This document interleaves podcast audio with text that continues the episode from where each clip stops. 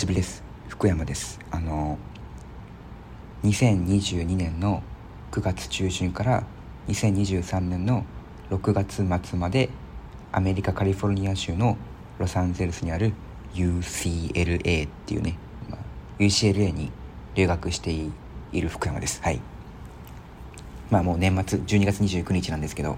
あの今冬休みで基本的にあの UCLA に通ってるアメリカ人の人たちはあの全員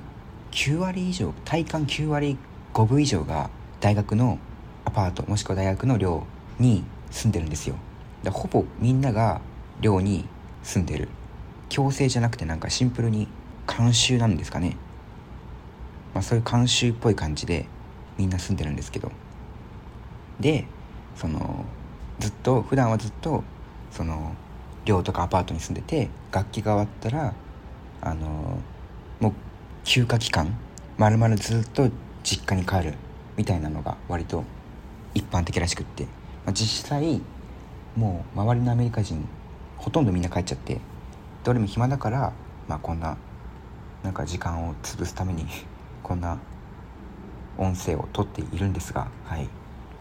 て感じです。はい。だからまあ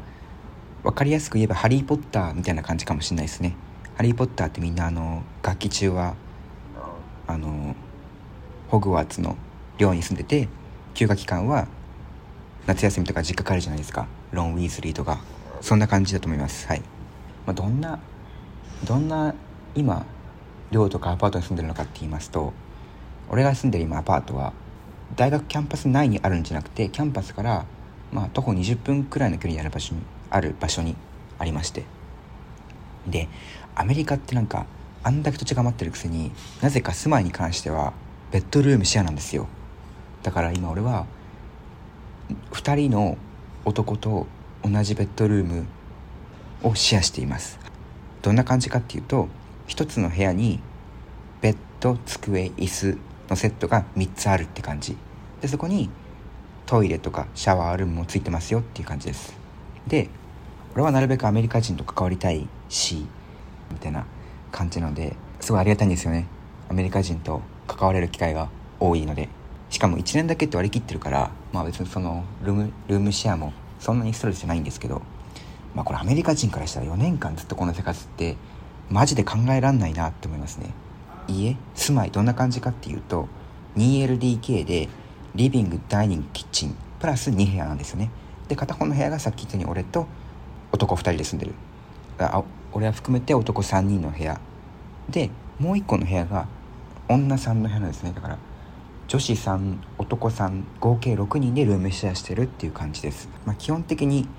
リビングとか共用なんで一緒にまあだから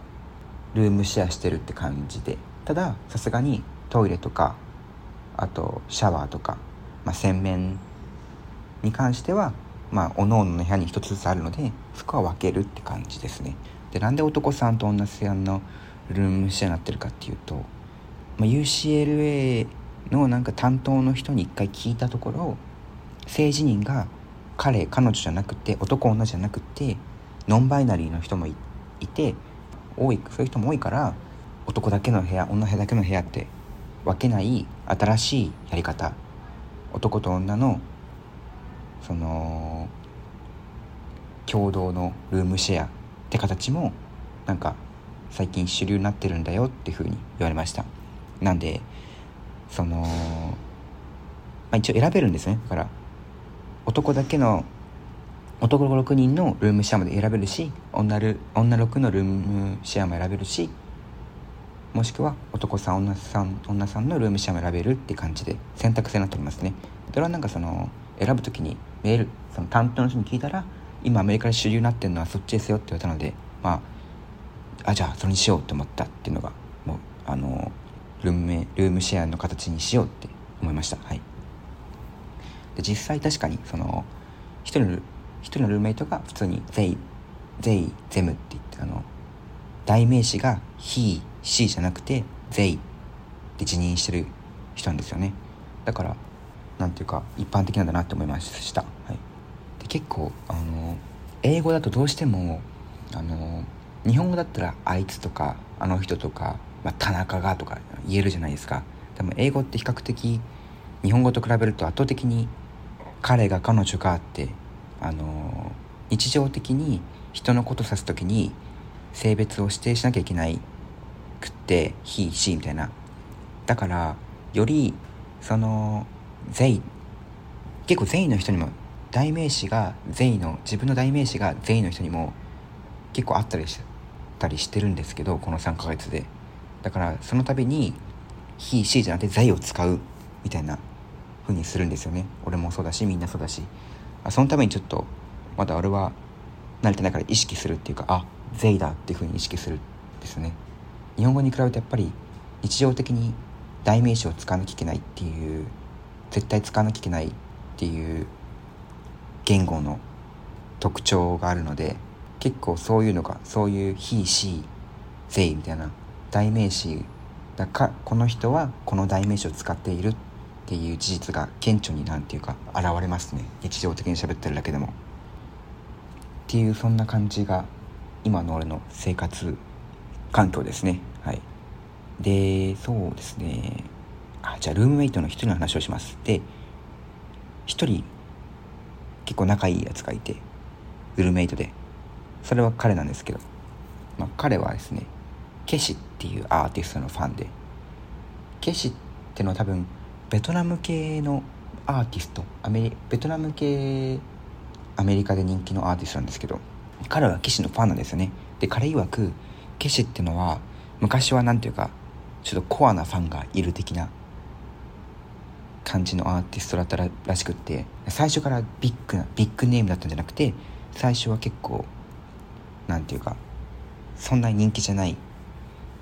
そんなになんか知る人ぞ知るみたいな感じの知名度でそこからすっげえ人気になって今も超大物アーティストになってるんですけど俺は彼にそのルーメイトルーメイトにその話そのケシの紹介されるまで知らなくって今は彼彼に勧められて聞いてたりしてしてるんですけどアメリカではすごいみんな知ってるようなアーティストっぽいですねケシは。でケシのファンケシの特に昔から知名度が低かった時からのファンっていうのはあのいわゆるプレイボーイの特に男。男のケシのコアなファンはプレイボーイな気質があるらしくってプレイボーイファックボーイ。あのめちゃくちゃ性行為をする人ですね。ねめちゃくちゃする。プレイボーイなんですけどなんでかっていうと多分だからそいつ曰くその女の子を車に乗っけてあの自分の家まで連れてく時にケシの曲を流すんですよね。でケシの曲って結構なんかその穏やか系というかリラックスさせる系チルチルチルなのかないわゆる。日本語で言うとチルい曲みたいな感じなのかな。まあそういうなんかムード作りに欠かせない曲みたいな感じでもあるらしくって、そういうわけであのケシのコアなファンはプレイボーイがある多いって事実があるらしくって。で彼はもうご多分に漏れずプレイボーイです。でやっぱり部屋が共同な共同ル共同でルームシェアしてるからあの彼が性行為をする時はあの俺らが出なきゃいけないんですね部屋を。だからルームメイトのチャットにチャットグループに彼が、えー、今から30分後にちょっと部屋を使わせてくれって言って出なきゃいけないみたいなアメリカのいわザ・アメリカっていう感じのね慣習があるんですけど一回それで彼があまりにも部屋を使いすぎてもう一人の女子のルームメイトがブチギレてなんでお前がこんな頻繁に部屋を使う部屋を使うたびに私が出なきゃいけないんだよ。ふざけんなみたいな。ガチ喧嘩なったこともまああったんですけど。まあそれは置いといて。はい。でそのルームメイトがまあ一回彼女ができておめでとうって感じだったんですけどね。でもなんか彼はちょっと何て言うんですかね。そのそこまで好きじゃなかったけど付き合っちゃったみたいな。だからおた最初はそのルームメイト名前仮名仮名つけましょう。ルームメイト何しようかな。まあアレックにしよう。アレック。アレいやえっ、とマックスにしよう。マックス。はいマックスにしよう。マックス。えっ、とマックス。でマックスが彼女で来たんですけどマックスはマックスと彼女はもともとお互いにそんな本気で付き合うつもりなくってまあなんていうかロサンゼルスのなんか文化であるらしくロサンゼルスに結構ある文化らしくって。割と付き合ってない人も性行為をするみたいなね文化があるんですけどね。あるらしくって結構割と、まあ、そういう感じの関係だったんだけども女の子の方が、えー、マックスにちょっと惚れちゃってで付き合ったみたいな。でもマックスはちょっとダメなとこがあって好きじゃないけどまあなんかうんって言って付き合っちゃった。でもなんか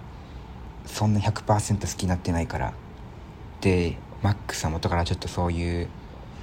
プレイボーイの気質があるからなんか一回浮気っぽいことしちゃったんですよね。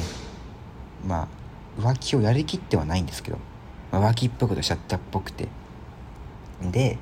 マックスの彼女にそれがバレバレたらしくって。で別れたんですけどその後びっくりしたのがマックスの彼女が TikTok で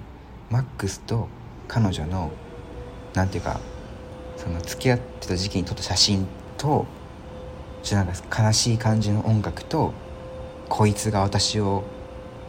なんか裏切って浮気しましたみたいなキャプションつけた TikTok をね公開したんですよね。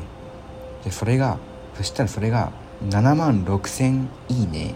くらい。なんかすごいバズっちゃったバズっちゃって。いや確かにそのルームメイトがそのマックスが悪いのは間違いない。間違いないけどなんかなんかその報復の仕方 TikTok なんだって思ってびっくりしましたね。でマックスに「いや俺はそれ信じらんない」マックスに「いやお前が悪いのは間違いないけどもうちょっとなんかそれ SNS にそういうのあげるってちょっとマックスに言ったんですよね。したらなんかアメリカではよくあることだみたいな。こうやってその匿名匿名 SNS だけど TikTok は。そういうのに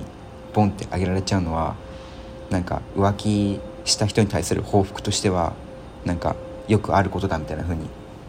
ていう風に言っててなんか本人もなんか割となんかもうそれに関してはなんか受け入れてるわけじゃないけど、まあ、なんかもうもう仕方ねえみたいな感じでねびっくりしましたね。俺が不思議そうな顔してるからマックスが俺に「いやねアメリカの文アメリカの文化では浮気っていうのは悪いことなんだよ」って俺に言ってきて「いや別にどこでも悪いよ」って思って思ったんですけど日本でも悪いことだよち浮気はってマックスに言ってあげました。はい。そうだよねって言われました。まあ、そういうねなんか性行為関連の出来事が結構ね日常的にあるっていうロサンゼルスです、はい。まあ、みんながみんなそうってわけじゃないんですね。明らかに一部の人だけがそういう人でむしろどっちかっていうとそういう性性行為とかそういうのに関してオープンな人のは多分少数派だと思うんですけど、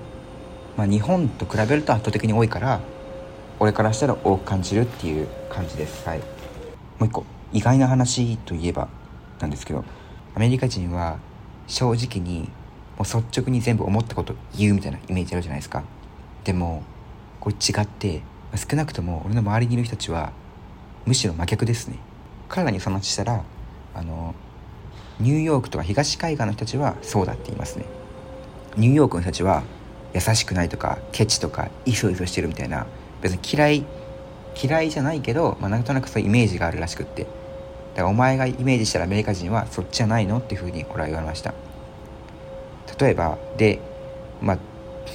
まあ俺の周りのアメリカ人がどんなふうに率直じゃないかっていうと例えばとりあえず明るく振る舞うために思ってなくても「君ならできるよ」とか「まあ、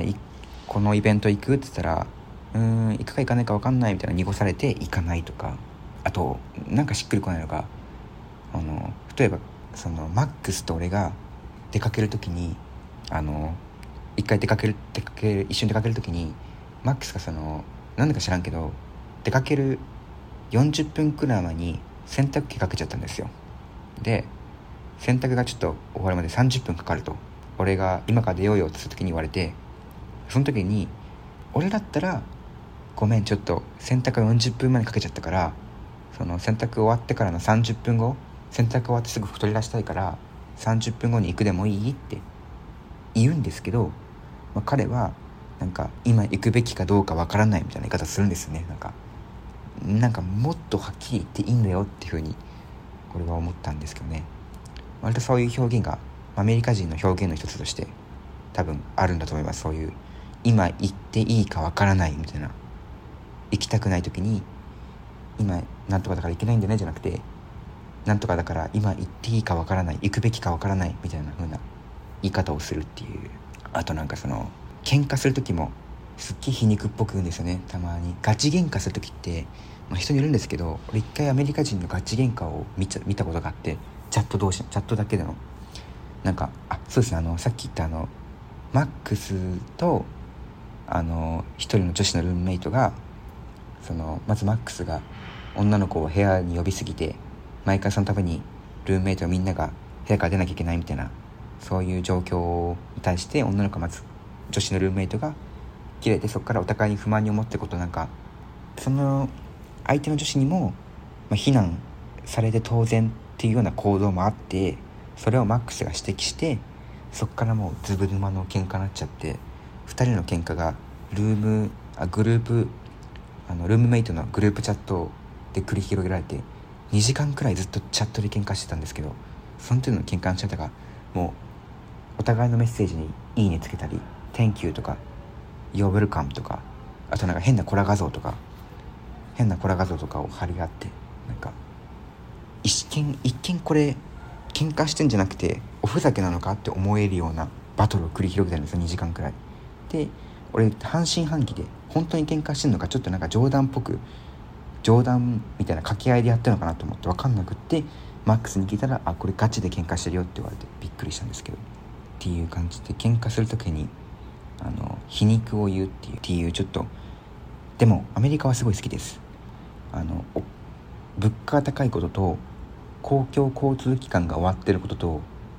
あの本当にバスとか電車とかも時間通りに来なかったりなんかも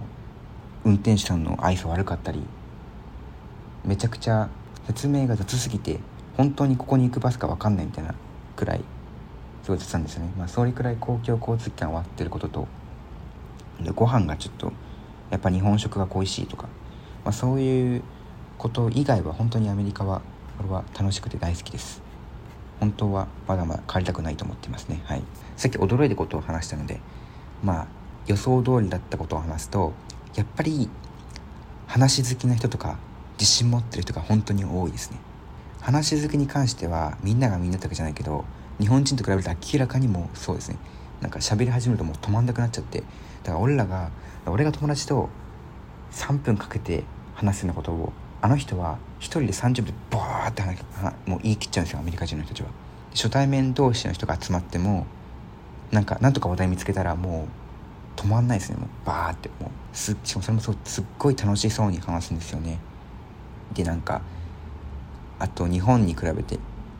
オチがないような話をすっごい楽しそうに話しますね。これ別にバカにしてるんじゃなくて本当にそうなんです。でかといって別に話がつまんないかっていうとそうじゃなくてそのお互いに楽しくで喋ってる者同士楽しい会話をしたり、まあ、たまにちょっとかっこいいなんか即興の気の利いたセリフを返すとかそういうのはあるんですけどオチがないつまんなみたいなそういうそういう感じの空気は日本よりは作り作られない傾向がありますね明らかに。あとは自由の国ですねやっぱり。なんかかっこいい人が多いです。その内面から出るかっこよさが多くって。もうファッションとかも人によっては結構ファッション気にしない人がアメリカってなんかみんなファッション気にしないみたいな風にたまに言われたりしますけど、まあ、そういう人もいるしだからその基本的にジャージしか着ないような人もいるしそうじゃなくてもバチバチに決めていける人もいるしあとなんかすげえコスプレみたいな格好で学校来る人もいるし、まあ、これは多分本当にみんな自由に自由なファッションしたりあタトゥー入れてる人が多くてね。なんか自分もタトゥー入れたくなっちゃいますね。あの見てると。タトゥー職人みたいなもう学生にしてタトゥー職人みたいな人もなんかたまにいますし UCLA には。まああと多分俺が英語しゃべれ英語をちゃんと十分に喋れない中、まあ、彼らは、まあ、当然母国語だったり、まあ、英語ペラペラだったりするからそれだけでもかっこよく見えちゃうっていう補正はあるかもしれないんですけど、なんかすごいかっこよく見えちゃいますね。うん。であ自由の国といえばはい。1個ありますね。あの映画見に行った時の話。初めて映画を見に行った時なんですけどあのうちのその UCLA のエリアがすごいなんかめっちゃいいエリアっぽくて映画館があるんですよね。なんかそこに結構あの有名試写会とかやるとその主演俳優が来たりするみたいな。ことは日常的にあるんですよ。例えばハリー・スタイルズとか一回来て俺見見ましたねハリー・スタイルズを。あの顔知らなかったけどハリー・スタイルズが来るって聞いてもう急いで見に行きました、はい、そんな感じであの「ザ・ルーム」っていうなんかアメリカで一番クソな映画って言われてる映画があるんですけどなんかそれが再上映されるみたいなことがあってその地元の映画館で。でたまたま俺がそのたまたま俺がマックスと2人で歩いてたらその映画館にそれが書いてあったんですね「ザ・ルームが再上映されますみたいな。で人だかりができてなんだろうなって思ったらその「ザ・ルームの監督主演を務めてるトミー・ウィズトミー・ウィゾーって人が来てたんですよ。で俺はその時誰だか分かんなかったからポカンってしたけどマックスがすごいテンション上がっててでなんかもうこの人はすごい人なんだみたいな。有名なんだみたいに言われてそれであの急いで俺らが映画館通りすがったのは夜の8時くらいなんですけど上映は11時から始まりますよみたいな言われたんで11時のチケットを買ってでルームメイトみんなで他の人たちも誘って見に行ったんですよ一緒に。でそこまで良かったんですけど映画が11時から始まるって書いてあったのに30分経っても45分経っても一向に始まんなくて何してんだろうなと思ってたら1時間経ってやっとなんか上映かったんですね。だから1時11時から12時までの1時間何やってたかっていうとあの映画館のスクリーンになんかコラ画像が定期的に切り替わって観客がそれ見て湧くわーって湧くみたいな1時間それは続いてて。でまあ12時になって上映が始まって。でなんか「ザ・ルームって映画が結構特殊らしくってその他の映画館じゃない他の映画館と他の映画とは違ってクソ映画だから何してもいいみたいななんかそういう監督主演のトミー・ウィゾがもう多分それを公認だか黙認だか知らないけど認めてる感じでそういうテンションですね。だからみんななんかもう映画上映中あの急にランニングし始めたり叫んだりあとなんか物をスクリーンに向けてめっちゃ投げたりなんかもうやりたい放題みたいな感じのはい映画体験がありました。まあそれはそれですごい楽しかったですね。映画は確かにまあクソって言われる理由も分かりましたが 映画体験としてはすごい楽しかったです。あとははい。パーティーですか。パーティーの話がありますねやっぱり。パーティーアメリカといえばパーティーみたいな あると思うんですけど。パーティーにも種類があってあのひたすらクラブみたいに音楽が鳴りも鳴って踊りまくるっていうパーティーとあの友達とか知り合い同士で集まって、まあ、ちょっと音楽流して、まあ、アルコールもあアルコールをもあってみたいなパーティー、まあ、2種類。まあ大きく分けると2種類あるかなと思うんですけど。その大体そういうパーティー行くと知らない人と喋るっていうのがあるんですね。それからしてもそれは楽しい。まあなるべくアメリカ人と関わりたいってマインドで来てるので、まあ、楽しいなるべく行くようにまあ楽しいんですけどでなんかもうあの多分留学行ってる人とかがみんな経験してるとことだと思うんですけどパーティーに行って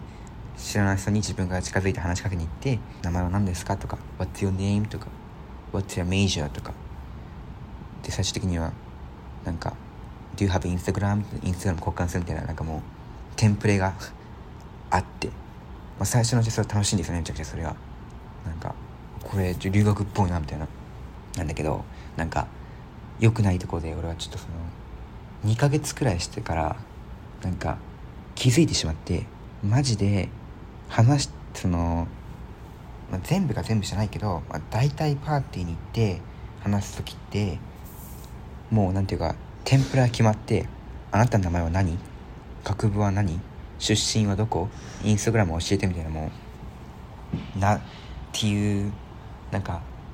もうお決まりのパターンが決まっもうお決まりすぎるっ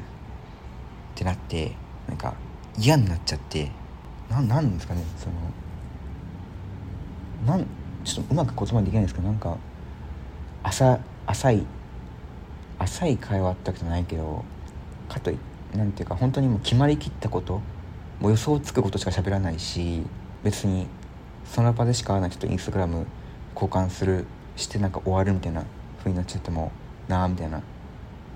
思った時期があってと思ってたらなんかパその一回うちのうちの俺のルームメイトがパーティー主催したんですけどその時に俺はルームメイトだから主催者たちと結構ずっと一緒にいたんですけどパーティーの終わり際にそいつらも同じこと言ってて結局その主催者はその女子なんだけど女の子彼女が結局なんかみんな言うこと同じなんだよねみたいな「えー、あなたのそれかわいね素敵インスタグラム教えてこれだけじゃん」みたいなふうになんか言ってて。ああやっぱなんかアメリカ人でもこうやって思う人はいるんだなって思ってちょっと面白かったですね。うん。別にそのパーティー自体知らない人に話しかけること自体は別につまんなくじゃないないです。楽しいんですけどあの本当にテンプレ通りしテンプレ通りのなんか名前聞く学部聞く出身聞くインスタグラム聞くっていうだけの会話の流れはちょっと俺なんか嫌だなってたまに感じてしまうっていう話でした。うん。まあそんなこんなでねあの本当に楽しくやっております。まあ最初の2ヶ月はね。文字通り本当に毎日が刺激的で英語もやっぱり毎日使うから割と目に見え割と顕著に伸びてるのが分かるんですよね。すごい。その時楽しくって。一切日本語の YouTube の動画とか見なかったし基本的に関わってる人も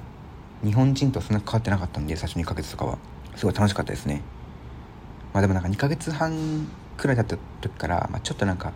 倦怠期的なのが起こってさすがに。そのなんでかっていうとあの中間テストが終わってちょっと疲れちゃったのととなんかストライキが起こったんですよね。学内でその TA っていうティーチングアシスタントっていうあの生徒兼教授の補助みたいな立ち回りの人いるんですけどその人たちがその UCLA があの契約に基づいた賃金を俺らに払ってないっつってブチ切れてガチのストライキをしたんですよね。そしたら TA 以外のなんか学生さんとかあと学生じゃない大人の人とかもそこに加わってもう街中がストライキみたいな空気になってもうすごかったですね。ちょっと動画とかね見せられたらすごい伝わって面白いと思うんですけど、うん。まあ、ストライキが起こったせいであの授業が対面じゃなくなったり、まあ、教授がそのストライキに敬意を表して私も大学を対面でやりませんみたいな。いや別に対面かオンラインかはあんま関係なくないかと思ったんですけどまあ教授なりのね敬意の表し方なんでしょう。オンライン授業になったりあとシンプルに、まあ、授業なくす人もいて、まあ、それによってなんか一人の時間が増えちゃってね寂しくなっちゃったっていうのもあったり。あとそうだ地になったんです一回俺。ちょうどその時にあのこれまで地になったことなくて人生一回も。なんだけどもアメリカウォシュレットがないし野菜をあんま食べなかったりなんかお腹壊してでガチの字になっちゃったんですよね。でなんかもう一時期歩けなくなって寝てる時も痛みで起きるみたいなそこまで行きました。字がひどすぎて。でまあしかもこれがずっと治んなくて最終的に1ヶ月半かかったんですけど本当にそれはきつかったですね。あの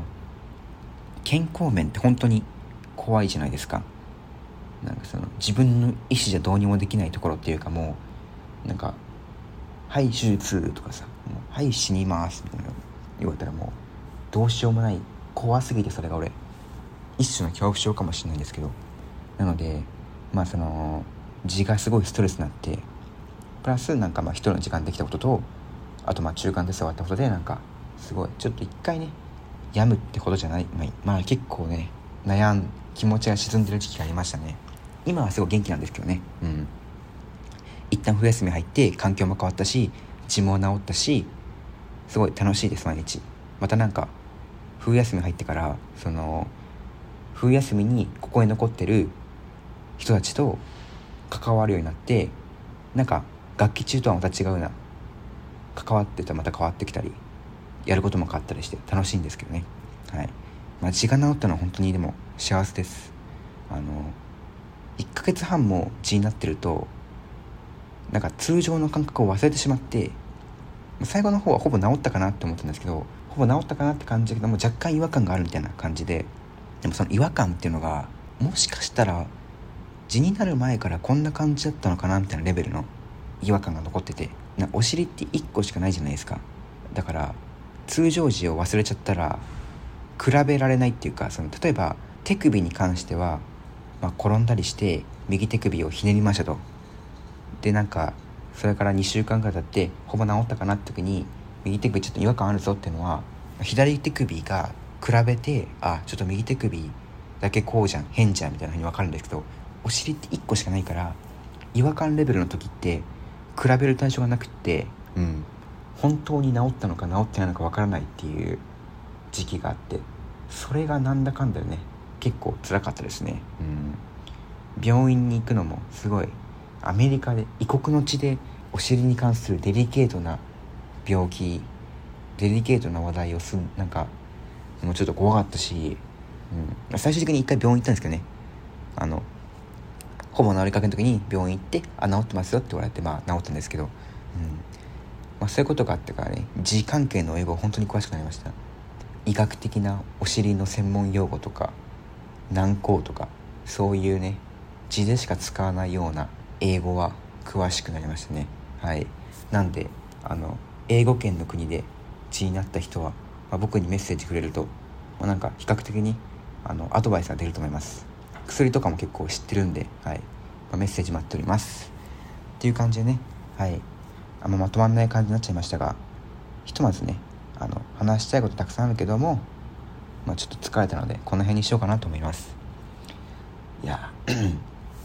あんまり日本語で話す機会がここ3ヶ月なかったので